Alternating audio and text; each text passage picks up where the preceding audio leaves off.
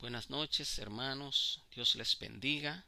Gracia y paz sean con cada uno de ustedes en sus hogares.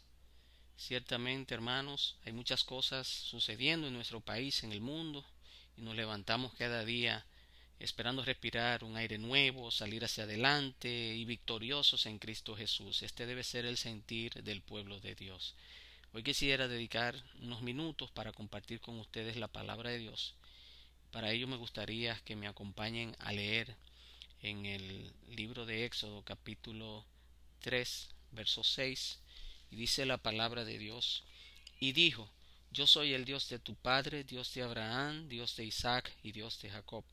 Entonces Moisés cubrió su rostro porque tuvo miedo de mirar a Dios. Quisiera titular este devocional yo soy el que soy. Precisamente quiero centrar nuestra conversación en la manera en que Dios opera. Ese Dios que usted y yo le servimos, que seguimos, eh, hermano, es un Dios especial. Para Dios tener un encuentro contigo, conmigo, no necesariamente tiene que ser en la cúspide de nuestras vidas. Puede ser, hermano, que nos encuentre en el peor escenario de nuestras vidas. Lo que sí le puedo asegurar es que una vez Dios cae al encuentro con nosotros, nuestras vidas jamás, hermano, hermana, podrán ser igual. En el verso 6, Dios le dice a Moisés, Yo soy el Dios de tu Padre, Dios de Abraham, Dios de Isaac y Dios de Jacob. Hermanos, Moisés decide acercarse a este arbusto, a la zarza que está ardiendo, que se enciende inmediatamente ve el fuego. Pero a Moisés le llama la atención que el árbol no se está consumiendo. Entonces Dios le habla mediante el ángel. Pero para hacer un pequeño resumen, por asunto de tiempo, Moisés tiene 80 años, está metido en una crisis existencial, su papá y su mamá no lo criaron, sale huyendo de Egipto, se entera que pertenece a un pueblo que era oprimido, y al término de su vida se ve fracasado literalmente y que todos sus sueños no se van a hacer realidad. Se va a un desierto y hermano, aparte de todo esto, en su perfil él tenía el asesinato de una persona. Si usted y yo estuviéramos eh, en la posición de escoger una persona para que dirija un proyecto especial de Dios, yo estoy casi seguro, convencido, que usted y yo no escogiéramos el perfil de Moisés. Porque eh, como decimos en una jerga popular, le damos bola negra. Pero, hermano, Dios en su agenda, Él decide a quién sí y a quién no. Y eso es lo maravilloso del Dios al cual usted y yo le servimos. ¿Qué ve Dios en nuestras vidas? ¿Qué ve Dios en Moisés? Dios ve en Moisés un bebé de dos años que fue metido en una canasta, que fue colocado en el Nilo para que sobreviviera. Pero para que sobreviva, ¿para qué? para que al cumplir los 80 años irlo a buscar. Si Él sale a nuestro encuentro, hermano, revisa, vamos a revisar cada uno de los eventos que nos sucedieron o que nos están sucediendo, porque Él viene al encuentro de nuestras vidas a decirnos, hermano, cuenta conmigo. La gente que le escoge así como escogió a Moisés casi siempre tienen un pasado o tienen una condición o una situación. Cuando Dios nos escogió a nosotros, hermano, es porque ya Él tenía un plan preparado desde antes de nuestro nacimiento. Y esto, hermano, a mí en lo particular me llena de mucha alegría saber que el Dios, al cual yo le sirvo, tiene un plan de vida para conmigo. La carta de presentación de Dios a Moisés es, hermano, mira Moisés, yo conozco tu papá. Moisés estuvo, hermano, desde los dos años que lo rescataron en el Nilo en el palacio. Él no conoció a su papá. Ahora de repente esta voz le dice que lo conoce. Yo recuerdo cuando era pequeño que estaba en el barrio y alguien me decía, mira, se lo voy a decir a tu papá. Ya eso era, mira, para mí era un terror porque ya está en línea directa con mi papá y yo sé que no me iba a ir bien. Pero este ángel le dice a Moisés, mira, yo conozco a tu papá. Ese papá que tú no conoces, yo lo conozco. Pero no solamente conozco a tu papá, yo conozco al papá de tu papá y más para atrás. Entonces, esto le llama la atención a Moisés. Cuando Dios hermano llega al encuentro de Moisés, le está diciendo, mira, yo tengo un plan para contigo. Y ese plan lo tengo preparado desde desde tu bisabuelo para atrás. Hermano, Dios muchas veces cuando nos relata nuestra historia así en una panorámica, eh, desafía, hermano, nuestros conocimientos, porque Él ve nuestra historia completa, porque Él tiene planes para bendecir y para mostrar su gloria. A Él no le interesa lo que hayamos pasado, lo que estemos pasando, sino cómo va a terminar nuestro futuro. Dios también le dice a Él, mira, yo soy el Dios de Abraham y de Jacob, es decir, que Él está desde el principio, Él es Dios. Eh, pasó toda una generación, pero Él sigue vigente. Y que con su vigencia también vienen las promesas de Dios. Esa promesa que usted y yo tenemos escrita aquí, esas promesas, hermano, son las que deben sostenernos en medio, de la en medio de la situación en que vivimos. Debemos sostenernos de esas promesas que están ahí.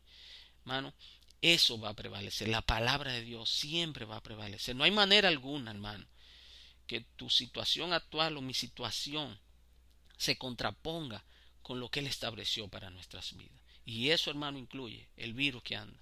Toda la situación que están pasando, la escasez, la enfermedad, todo lo que está pasando en nuestras vidas, hermano, Dios tiene un plan para con ello.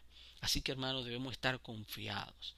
Cuando Dios nos llama, hermano, eh, Dios, cuando Dios llama, se proclama como el verdadero Dios, hermano, para sacar de nuestra mente esas ideas, esos conceptos cerrados que nosotros tenemos de Él. A veces creemos, hermano, en un Dios falso. ¿Y saben por qué? Porque esto a veces nos permite a nosotros eh, estar afín con nuestros deseos. Esto nos permite pecar, nos permite ofender, nos permite juzgar, nos permite, hermano, eh, hacer muchas cosas que a Dios no le agrada. Hermano, eso, todo eso sucede hasta que nosotros tenemos un encuentro con Dios, como le pasó a Moisés. Él no puede, hermano, ir al faraón. Moisés se está expresando y diciendo, mira, pero es que yo no puedo por esto, por aquello. Él no puede ir, hermano, porque él no tiene un encuentro con Dios. Hasta que Dios empieza a tratar con él, entonces el proyecto de Dios para con él empieza a tomar sentido. Entonces Dios, hermano, contigo inicia con un encuentro. Moisés también tuvo que enfrentarse a un desierto que lo vio huir después que él cometió lo que cometió. Y también a un faraón que lo está esperando y que no necesariamente, hermano, es para brindarle eh, un café, es para cobrarle lo que él había hecho. Y entonces él debe volver allí, cruzar un desierto y encima de eso entonces enfrentarse a su pasado y entonces debe decirle al faraón, mira, yo me encontré con el verdadero Dios, y ese verdadero Dios no eres tú, el verdadero Dios, el Dios de mi Padre. Y que deje libre también al pueblo de Dios. Todo uno dice, hermano, todas estas condiciones estaban en las manos de Moisés. La seguridad de él no venía de su capacidad, sino de la palabra que recibió en el versículo 2, que dice, ve porque yo estaré contigo. Hermano, ese no era el Moisés que se sentía fracasado. Había tenido un encuentro con Dios que lo cambió por completo. Cuando Dios se encuentra con nosotros, tú y yo nos transformamos. Y es una señal, hermano, de que Él opera en tu vida. A veces hay hermanos que nunca, nunca, nunca empiezan a manifestar las bondades de Dios porque no han tenido un encuentro con Él. Y este es un tiempo maravilloso donde Dios le está dando la oportunidad a su pueblo para allí en la tranquilidad de tu hogar, tu poder adentrarte en la soledad o en, un lugar a solas con Dios y tener un encuentro con Él.